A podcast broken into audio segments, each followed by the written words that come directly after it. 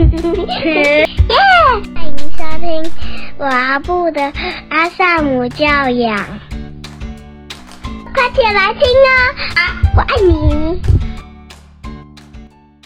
Hello，大家好，我是露露家君。在教养的路上，孩子经常会给我们很多的挑战。在孩子年纪还小的时候呢，父母亲的问题。可能会是孩子吃饭吃的到处都是，我们该如何引导他？孩子收东西没有按照顺序，或者是孩子读绘本读一读就没有兴趣。当孩子再稍微大一点，我们就会开始被生活作息方面的议题所扰，就会开始是孩子不洗澡叫不动。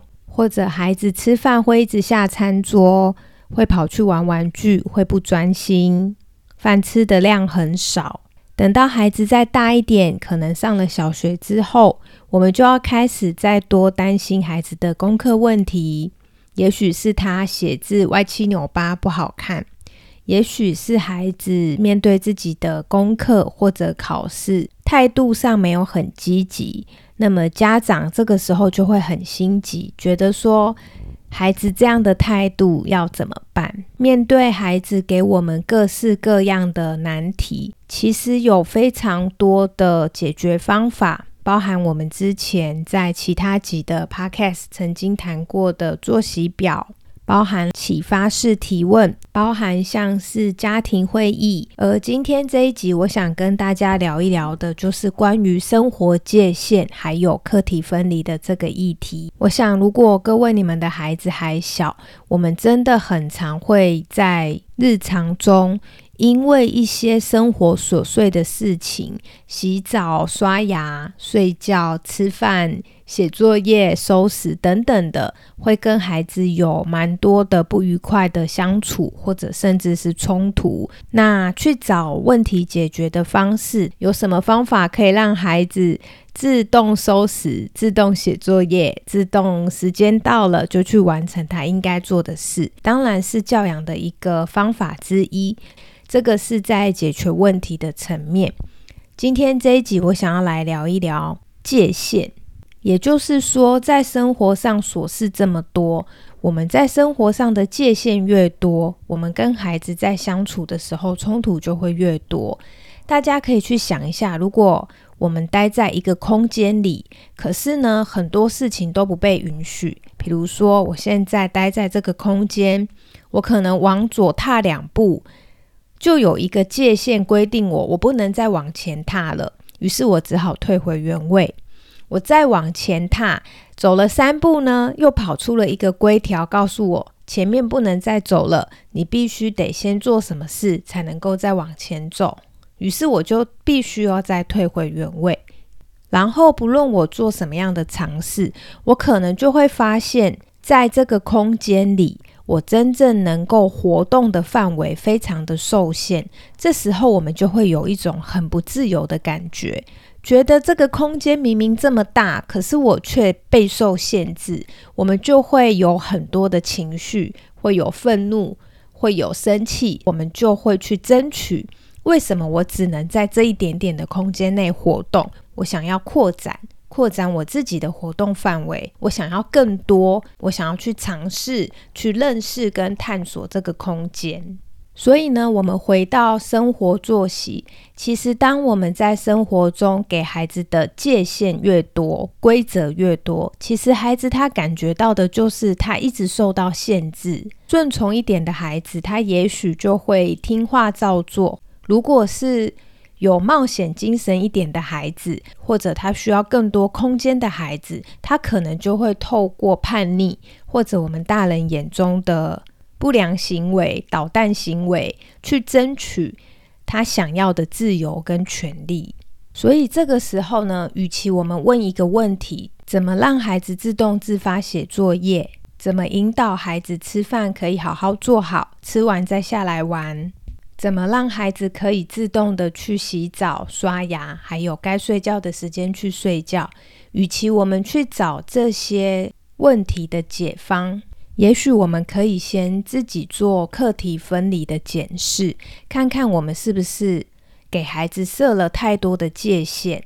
因为这个过多的界限，反而造成我们跟孩子之间的相处有很多的不愉快。听到这边，不知道家长们会不会觉得很疑惑？那难道我就都不要管孩子几点睡觉，要不要刷牙，或者是他的功课是否完成吗？所以这时候我们就要来谈课题分离。今天这个议题，它会不会影响到我？我身为妈妈，如果这个事情会影响到我，那就是在我界限范围之内的事，我就需要多一点的介入，还有规范。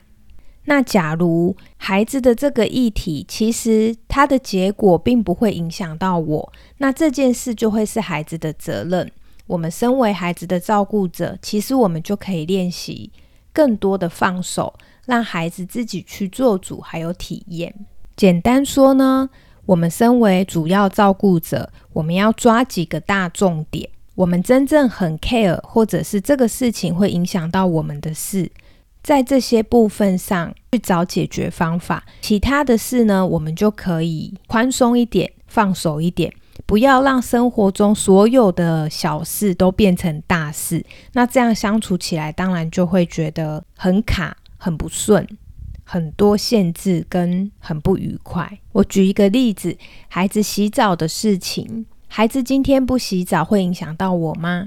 假如今天孩子已经跟大人分房睡，其实孩子洗不洗澡对我来说就不会影响到我。比如说他可能没有洗澡，他很臭，但是呢，因为我没有跟他一起睡，这件事情孩子自己可以接受，他觉得自己不脏。那就让他自己决定喽。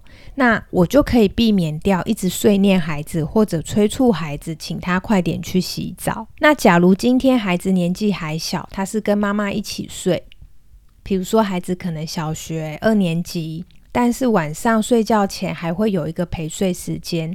那我要陪孩子睡，假设孩子没有洗澡或者没有洗头，那就会影响到我，因为我陪睡的时候，我可能会闻到他的头的味道或者他的身体的味道，这时候就可以有界限，就是孩子你必须要洗澡，那我才会陪睡。如果你想要妈咪陪睡，那就必须洗澡。如果你想要不洗澡也可以，但是呢。我不会陪睡，所以就让孩子自己去决定。如果他认为陪睡比较重要，他自己会决定要去洗澡。如果他认为他今天真的很累了，他想要直接睡觉，他可能就会放弃妈妈的陪睡，而选择今天不要洗头或者今天不要洗澡。那假如洗澡是你很 care 的事情，就是说。你非常介意孩子他一定天天要洗头，或者他一定天天要洗澡，那也可以。这个呢就会变成是家里的界限，就是说一定要洗澡才能去睡觉。没有洗澡的孩子今天就要睡客厅、睡沙发或者睡地板，可是就是不能上床，这样也可以。所以关于洗澡，你家的规范到底是什么？就是由家庭端。爸爸妈妈，你们的界限去决定适合你们家的常规会是什么。所以抓几个你们的家庭端非常重视的，那其他的呢就稍微放手宽松一点。要不然真的我们什么事都要管，孩子会疯掉，我们也会疯掉。所以呢，像孩子收拾的事情也是，大人可以先想一想，孩子今天不收拾会影响到我吗？如果孩子他今天有自己的游戏房，或者他有自己的房间，其实他在他的房间内玩，他没有收，并不会影响到我。那么如果是我，我可能就会放手，让孩子自己决定他要如何收玩具，还有他要不要收。那么我的界限会是什么呢？我不喜欢进到一个乱七八糟，甚至地板没有空间让我踩踏进去的房间。因此，当孩子没有收玩具，我就不会进到他的房间去。下次他邀请我进房间跟他一起玩，就会被我拒绝。所以，孩子如果希望妈妈可以进到他的游戏房陪他一起玩，他就需要做到我的常规，比如说至少地板要清干净，让我有地方。可以踩进去，然后有一个干净的地方可以坐着跟他一起玩耍。那我的界限就出来了。当界限确认好之后，其他的就可以保持弹性。假设今天孩子他没有自己的游戏房，他可能都是在客厅或者餐厅的某一个公区、公共区域在玩游戏。那今天孩子在公区玩游戏却不收，那就会影响到我喽。因此，在公区玩玩具就会有一个界限，就是孩子拿出来玩，他就必须收。可是他要什么时间收，这个呢，就可以看家长你们自己的界限。比如说，孩子他可能可以玩一整天，等到晚上七点再开始收，或者是孩子他需要玩一样收一样，这个细节的部分就可以由家长跟孩子。一起来讨论适合彼此的常规，然后这个常规是可以满足大人的需要，也可以满足孩子的需要。孩子的需要就是他想玩的时候他可以玩，大人的需要呢，可能就会是得要有空间可以行走，还有在工区活动，或者是。环境整洁，所以大致上是这样。生活中，不论是洗澡、睡觉、吃饭、收拾，甚至是孩子的功课，原则上，我们大人先确认好这件事情会不会影响到我。如果会，我们就需要跟孩子讨论，然后讨论出一个界限跟常规。如果不会影响到我，其实我们就可以练习多放手一点，多信任孩子一点，让他为自己的事情做主，并且让他体验他做主之后的后果。所以，其实谈到课题分离，可能大家会发现了，这个其实是一个关于放手的议题。如果这个事情最后要负责任，或者最后要去承担后果、去体验后果的是孩子，那这件事就是孩子的课题。我们是不是能够放手，让孩子为他自己的事做主？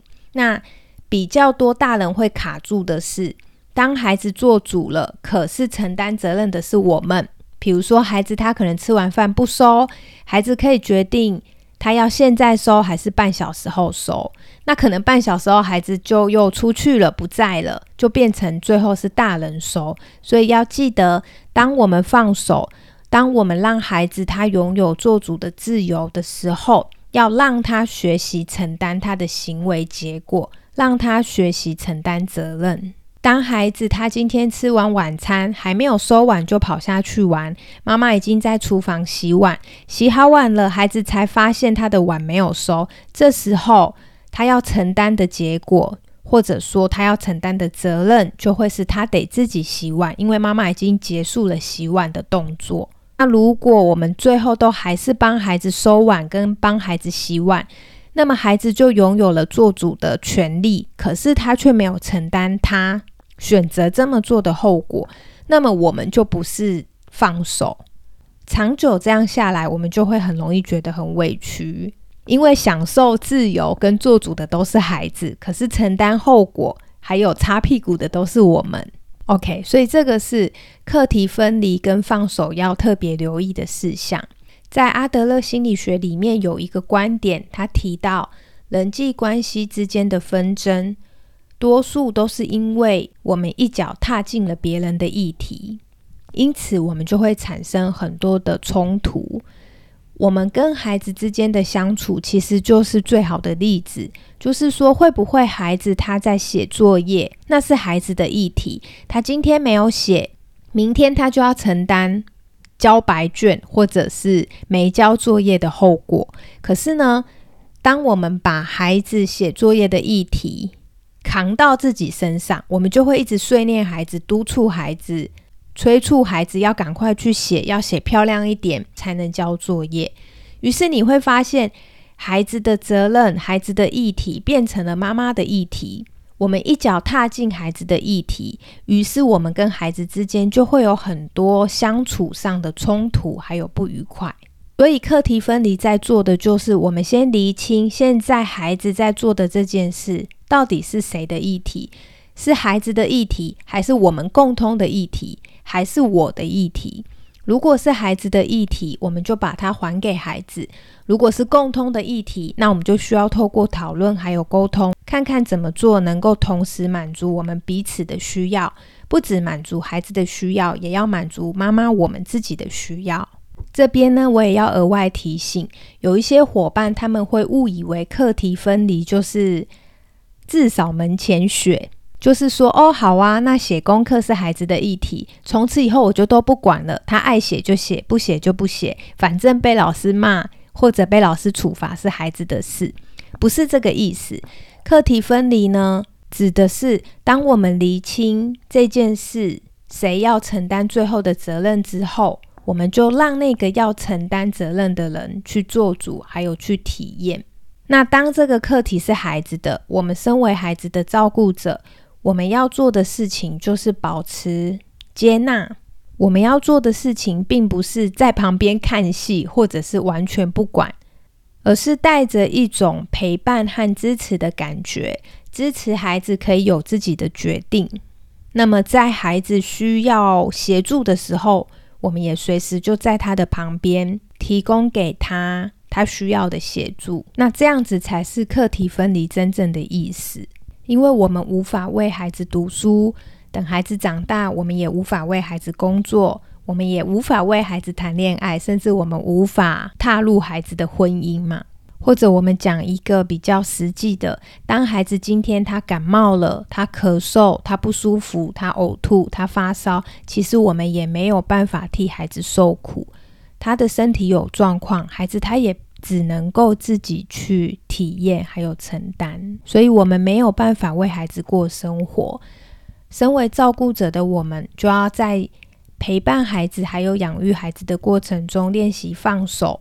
把原本该属于孩子的体验，把孩子的议题，把孩子的生命还给他，允许孩子他可以为自己做决定，他可以决定他要怎么做一件事，他要怎么思考，他要怎么想一个议题，他要怎么完成他的作业。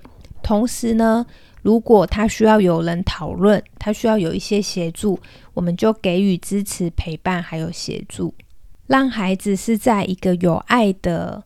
基础下拥有并且体验自己的人生，其实还蛮多学习伙伴，他们都会说课题分离真的很重要，但是做起来很困难。我想，特别是对于一个妈妈来说，要课题分离确实是不容易的。在孩子年纪还小的时候，几乎所有孩子的事就都是妈妈的事，所以其实没有所谓的课题分离，因为孩子的课题就是我们的课题。